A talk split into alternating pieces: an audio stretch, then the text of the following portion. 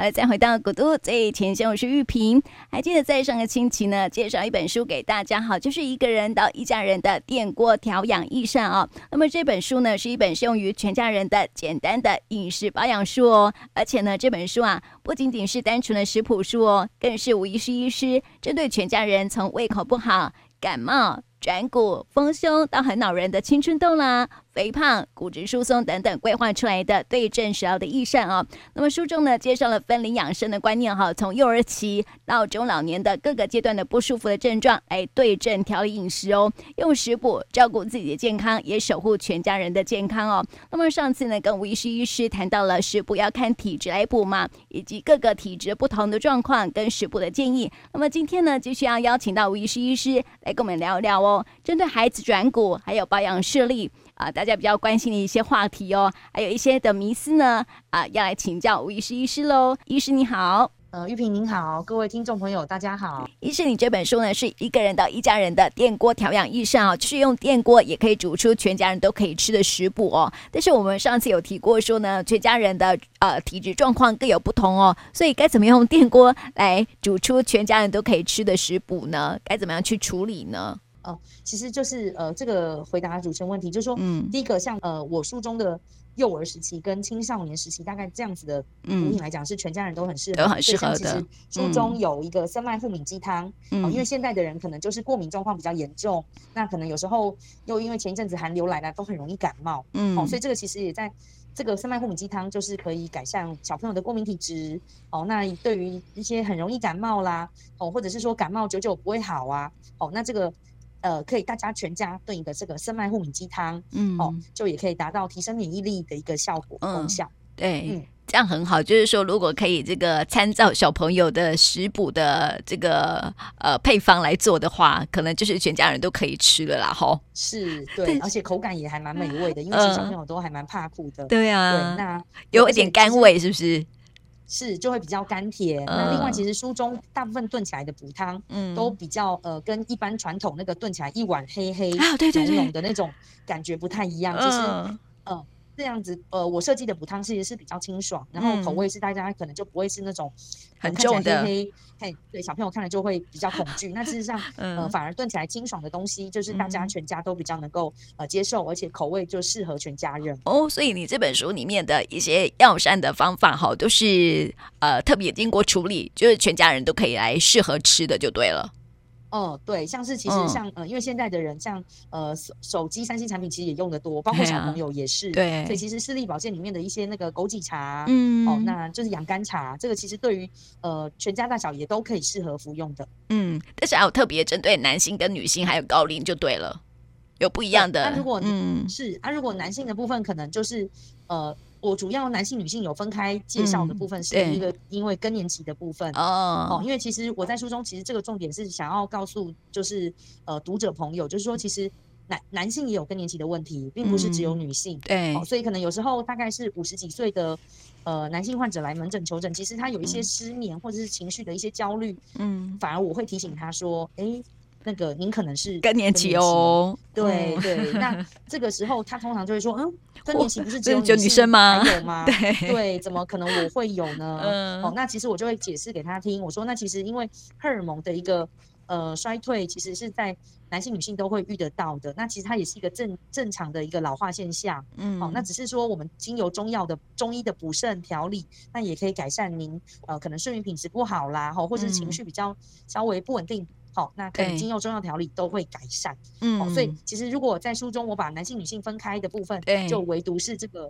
更年期的部分，那其他的食补男性女性其实都可以。对，而且我觉得里面分类分的很好哦，呃，特别是针对我们一些的呃幼儿啦，或是青青少年的状态啦，女性的一些专科啦，因为女性都是妇科比较多啦，吼，都会有做一些的这个呃介绍这样子，还有特别是亚健康部分，也是我们现代人很需要的，包括。括眼睛的视力的保健啦，还有我们这个慢性疲劳都会遇到遇到的问题哈，还有抗衰老的一个部部分哈，都会做一些详细的介绍哈。但是我想问一下医师哦，就是说呃食补啊，我们都会有一些错误的迷思，对不对？一般的呃，刚刚我们在谈话的过程当中啊，就可以了解到说，哎，其实一般人对于我们自己的身体状况，还有在食补的部分呢，都是有一些的呃错误的一些想法的哈啊、呃，譬如说您刚刚说到就就是呃有有人呃男性朋友会说，哎。那个更年期啊，好像只有女性才有这样子吼。那我想问一下，就是说，像这个中药的部分啊，是不是很多人都会对这个中中药材啊有一些错误的迷失？就是呃，很多人也会认为说，哎，这个枸杞啊不算是药，其实它也算是药的部分了哈。所以这个药膳当中，是不是还是会有一些潜在的危险呢？嗯，原则上是这样。其实食补跟中药的药，其实还是原则上差异是在于剂量的不同。嗯，好，那所以如果枸杞只有三五颗，好、嗯，或者是一小小的一把，其实它对于我们身体产生容易产生的东西，其实呃偏向偏性还是不会那么的明显。嗯，对。那因为枸杞的药物如果是呃一两二两那样子的剂量，那的确会对我们身体就会产生一些作用了。嗯，好作用。对对。那所以可是毕竟还是要提醒，其实所以四物汤、四物饮这个部分，其实目前现在台湾食药署也会有一个规范，是说，哎、欸，其实好像。四物饮还是要需由中医师来建议使用，嗯、不能说是像市面上哈、嗯，呃，直接买来直接喝。哦、嗯，这个慢慢好像我们目前有有在朝这个规划行。嗯，那第二个部分食补的迷失，这个就也我们会常遇到门诊患者会问说，嗯，诶，吴医师，我是男生呢，那我可以喝四物汤吗？嗯，对，好、哦，对。那其实四物汤这个部分哈，其实这个时候我就会回答是说，诶，比如说他说，呃，像太太有时候。自己也有炖太太炖四物汤，那他可以跟着喝吗？嗯，哦，那其实四物汤其实如果原则上男性朋友如果有一些白发哦，有落发，然后还有一些搭配有血虚的症状，嗯，那事实上它其实四物汤是呃有补血的一个效果，嗯，好、哦，所以它不应该是说如果有只要有血虚的症状，哦，有贫血状况产生，嗯，那不管是男性女性，其实只要有这个症状，就是有这个症型，哈、哦，我们就要服用，不管。不不论是男性女性，所以其实这个迷思就是说。四物汤其实男性朋友如果有需要也是可以喝的，对对、嗯、对，就不是只有单单是女性才能喝四物汤。嗯，是啊，很多男性朋友，嗯、你刚刚医师有说到这个贫血的部分哈，很多男性朋友说贫血不是只有女生才会贫血嘛，因为每每个月都会那个来嘛，所以女性才会贫血。其实男性也是会贫血的哦。是，这个也再举一个我门诊遇到的例子哈、嗯，就是我我门诊里面有一位男性患者。那他其实他就一直跟我提到一个问题，他说奇怪，他因为他们是公务人员，所以他每每年都会有公务人员的见解。嗯，那他后来发现说奇怪，他本来从来的历年见解都没有贫血的问题，然后大概是在这两三年，然后出现了一个贫血的状况。嗯，那他的饮食、他的作息其实都没有太大的调整。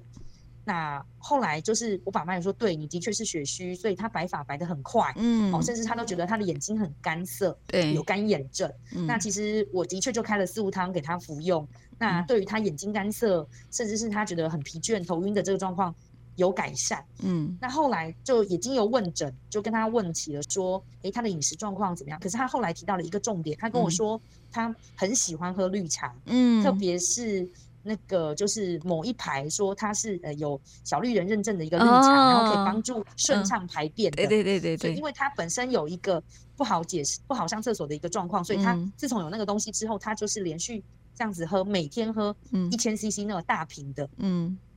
好，那所以后来其实我就反而建议他，我说你你可能绿茶的部分要先停。其实绿茶里面的绿茶里面有一些单宁酸，嗯，会抑制我们身体里面叶酸的吸收。嗯。好，所以其实。那它本身可能因为这样子导致它叶酸的不足，叶酸是我们造血功能很需要的一个元素营养，所以那可能叶酸不足之后，反而造成它的贫血状况产生。嗯，那之后经由中药调理，然后顺便请他把茶的剂量、茶的量减少，嗯，甚至说停，那反而他的血色素就有慢慢回升。嗯，好。所以的确，可能有时候有一些东西在大量的状况下，包括绿茶，它喝的很大量，嗯，那也会影响到我们的身体功能。是啊，是啊，所以这任何的东西哦都不能够太过量，对不对？嗯，对，没错。嗯，所以可能东西过于不及，不管是食补或是中，就是食材，可能过于不及都是不好的。嗯，所以我们这个食补啊，也不能说哎。医师介绍的一些食补的方法很好哦，然后每天喝可以吗？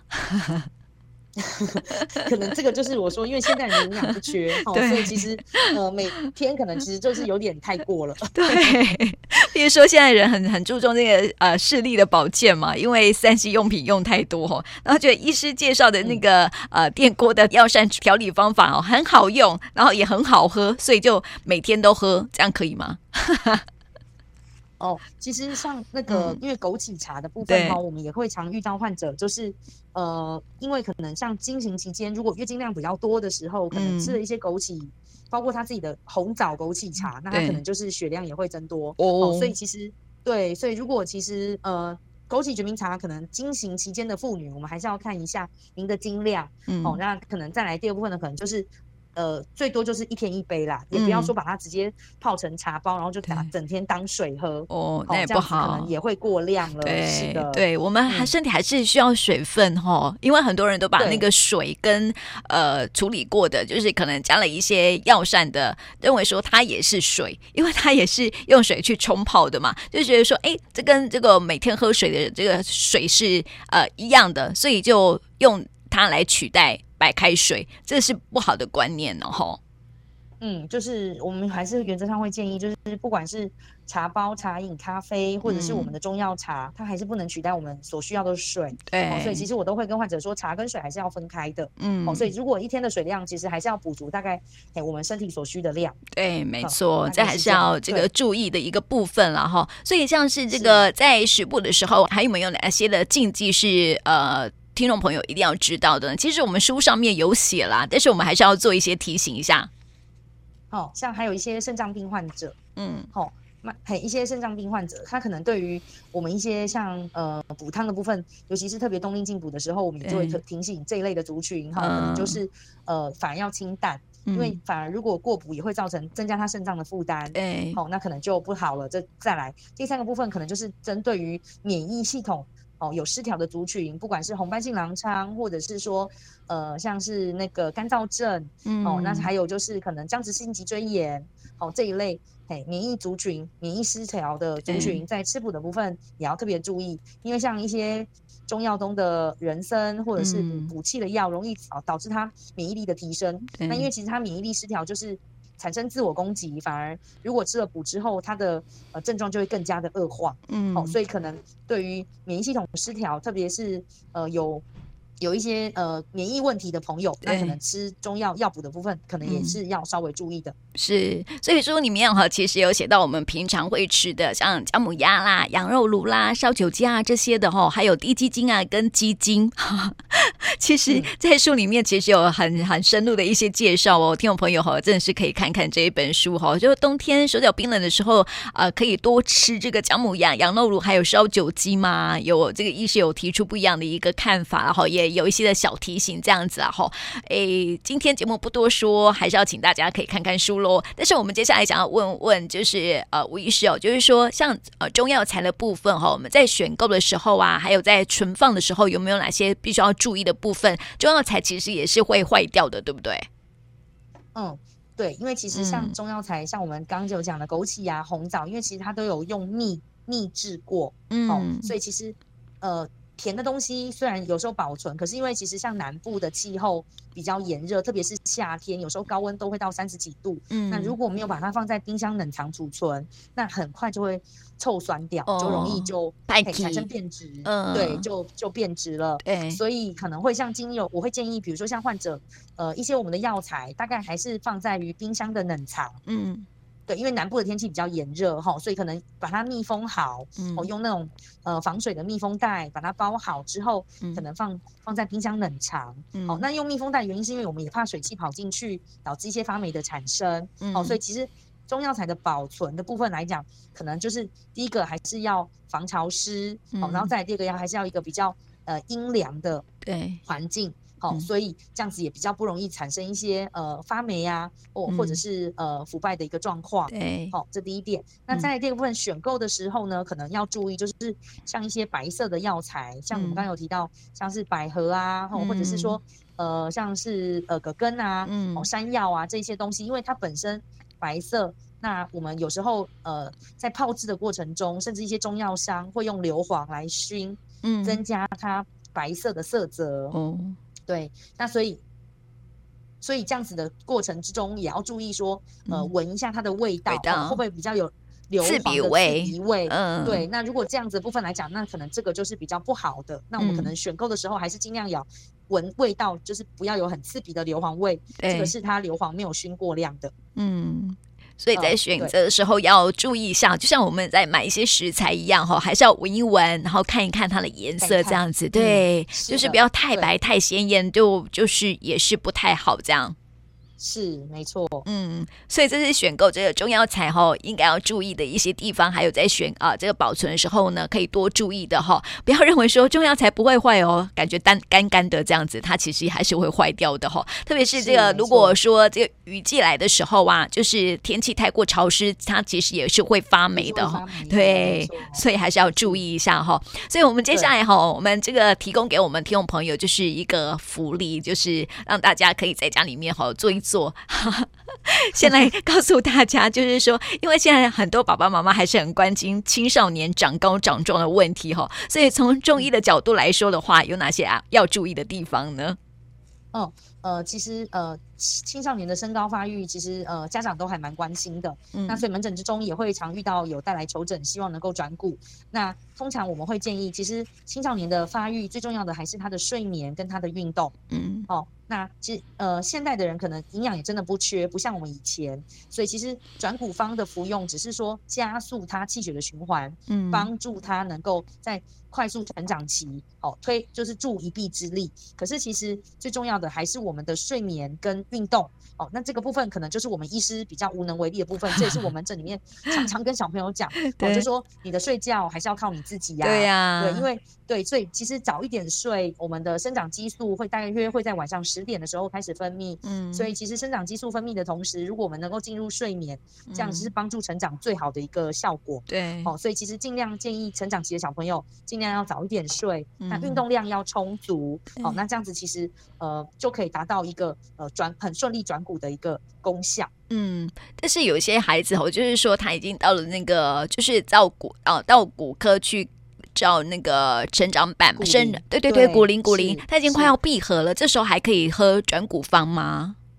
哦，其实呃呃，生长板。快速就是说快要闭合了，其实这个时候我们就要看他的身高状况。嗯，好，那如果有些有些西医，当然也要看他现在目前是在他的荷尔蒙，他的青、嗯、呃荷尔蒙的量大概是在哪一个阶段。对，那其实如果已经他已经长长到他该长的地长长到他该长的身高，那其实在服用转骨汤的时候，嗯，我们可以让他再快速成长。哦，那有些人是生长板已经快要闭合了，可是他的身高是属于比较矮小的部分。对。对，可能就身高还不满一百五十公分，可是他的生长板快要闭合了，这不怎么办？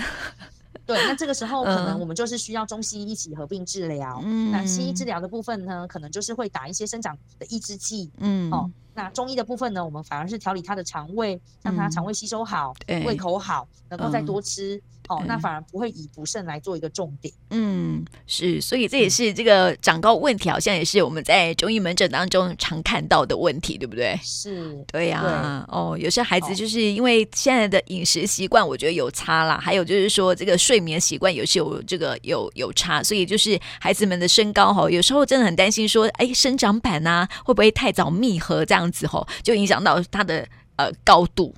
那爸爸妈妈很关心哦，有些小孩子就就觉得说啊，我又没有关系。我曾经遇过我朋友的孩子就说啊，我又没有关系，他身高一百六十几，是一个男生这样子吼，所以爸爸妈妈就很关心他的这个身高的问题吼，所以这也是这个门诊当中常遇到的吼，在书里面其实也有转骨汤，对。那其实呃，我都会建议患者，嗯、就是说除了在生长发育期，除了给予转骨汤之外，其实还是要注意他的脾胃的调理。嗯，因为其实吃东吃吃进去的营养分要能吸收，跟我们的脾胃功能非常有关系。嗯，哦，所以其实除了补肾转骨之外，我们还是希望说，哎，他二便能够顺畅，就是说他不要有便秘。对，哦，因为有时候通常排便不顺畅，他可能营养分就比较不容易吸收。嗯，哦，他的肠胃就比较胀气，胃口食欲也不好。哦，那反而其实让他好好正常能够。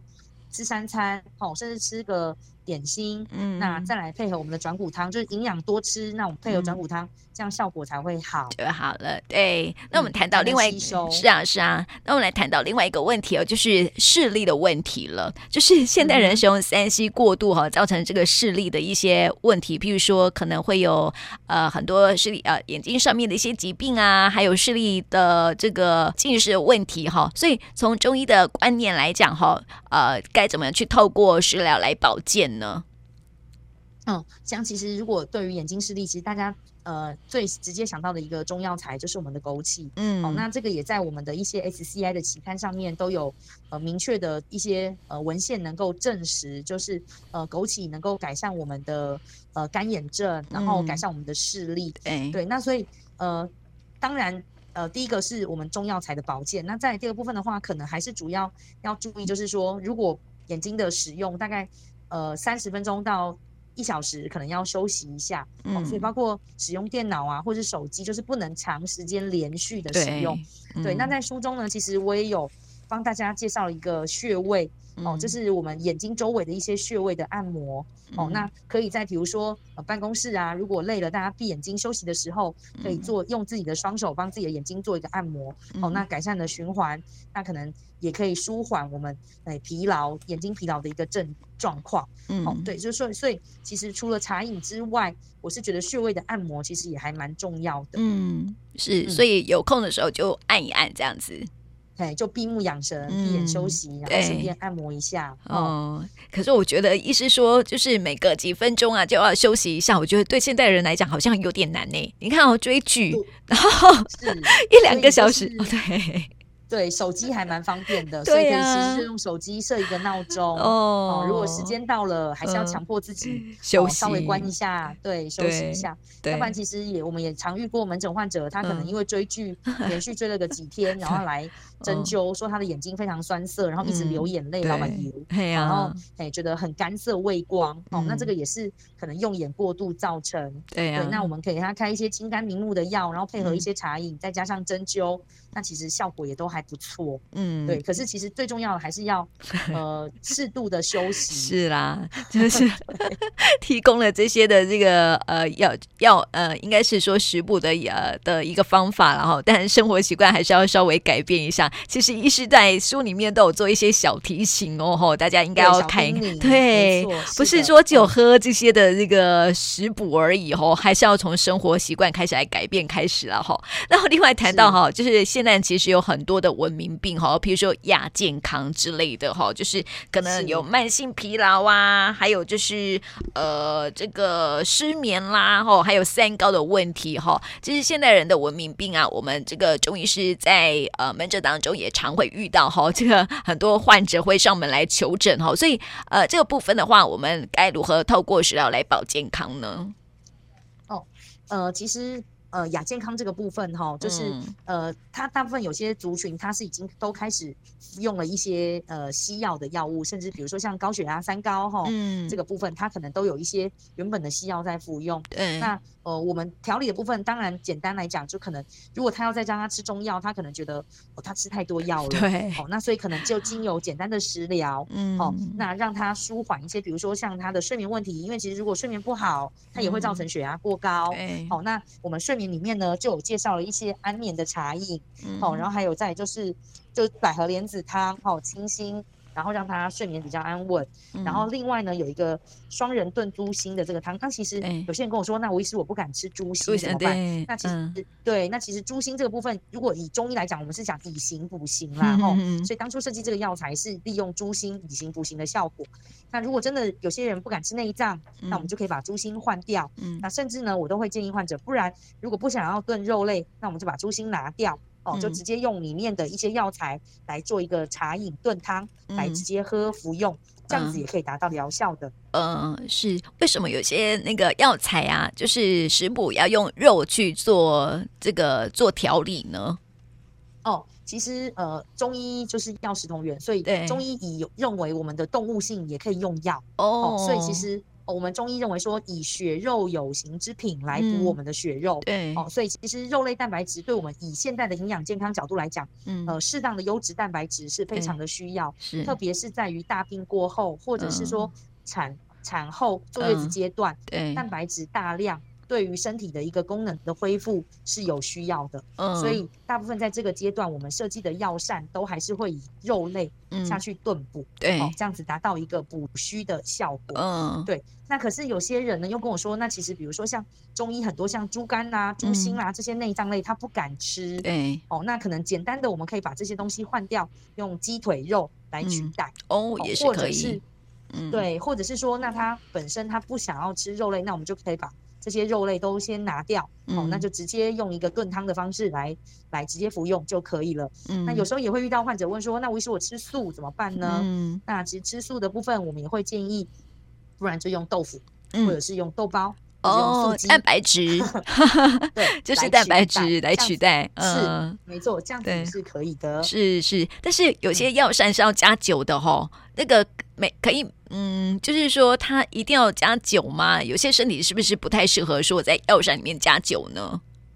嗯，其实我设计的药膳里面的加酒，其实因为我们是用电锅，所以其实它加进去之后，我们不是最后才加酒的，嗯、我们是按下去之后，嗯，已经跳起来了，嗯、哦，所以等于说它的它的酒精类其实是非常的少的，嗯，那甚至在烹煮过后，其实它酒精类都已经挥发掉了，嗯，哦，所以其实就只是提一个味，对，但有时候因为有些药有些食材，如果你没有加酒，可能它比较腥，嗯嗯。哦，所以其实当初设计用酒，就米酒的部分来讲，也是为了去了食材的腥味，嗯，哦，所以其实也是有一些呃改善口感的一个效果，嗯，哦，所以其实那如果真的对于不敢喝，呃，对酒精类有过敏或者是不想要加酒的朋友，其实酒其实不加也是可以的，可以的，对，就怕说那个可以的，是啊，如果说那个呃，如果是白天要吃的话，哦，可能会有那个诶酒精。的问题啦，吼，就是可能不能喝酒，喝喝酒上路这样子，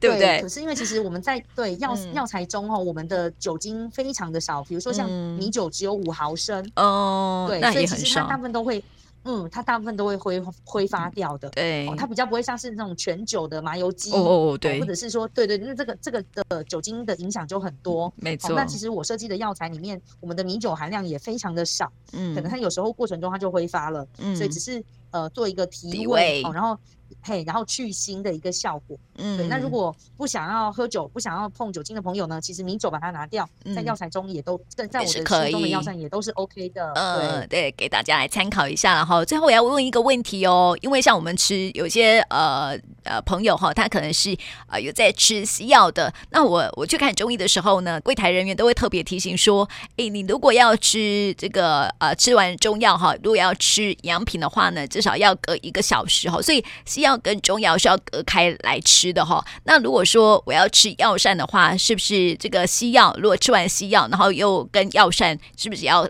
隔开一个小时才能够吃呢？呃，因为其实我们所谓做成药膳哈，其实它的浓度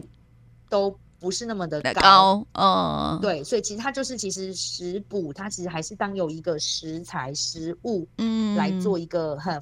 呃，想法，所以其实它不需要跟我们的西药，也不需要跟我们的中药间隔一小时，是哦，是不需要的。实际上，像这样子的炖汤，可能我都会建议，可能就是当成一个晚汤晚上的汤品，嗯，或是中午的汤品来使用。对，所以其实它就把它当成它三餐的一部分。嗯嗯嗯，哦，它就比较不是药材，是是，它就比较对。所以原则上可能就，呃，像我就会建议，如果我书中的药膳，它是不需要跟中药。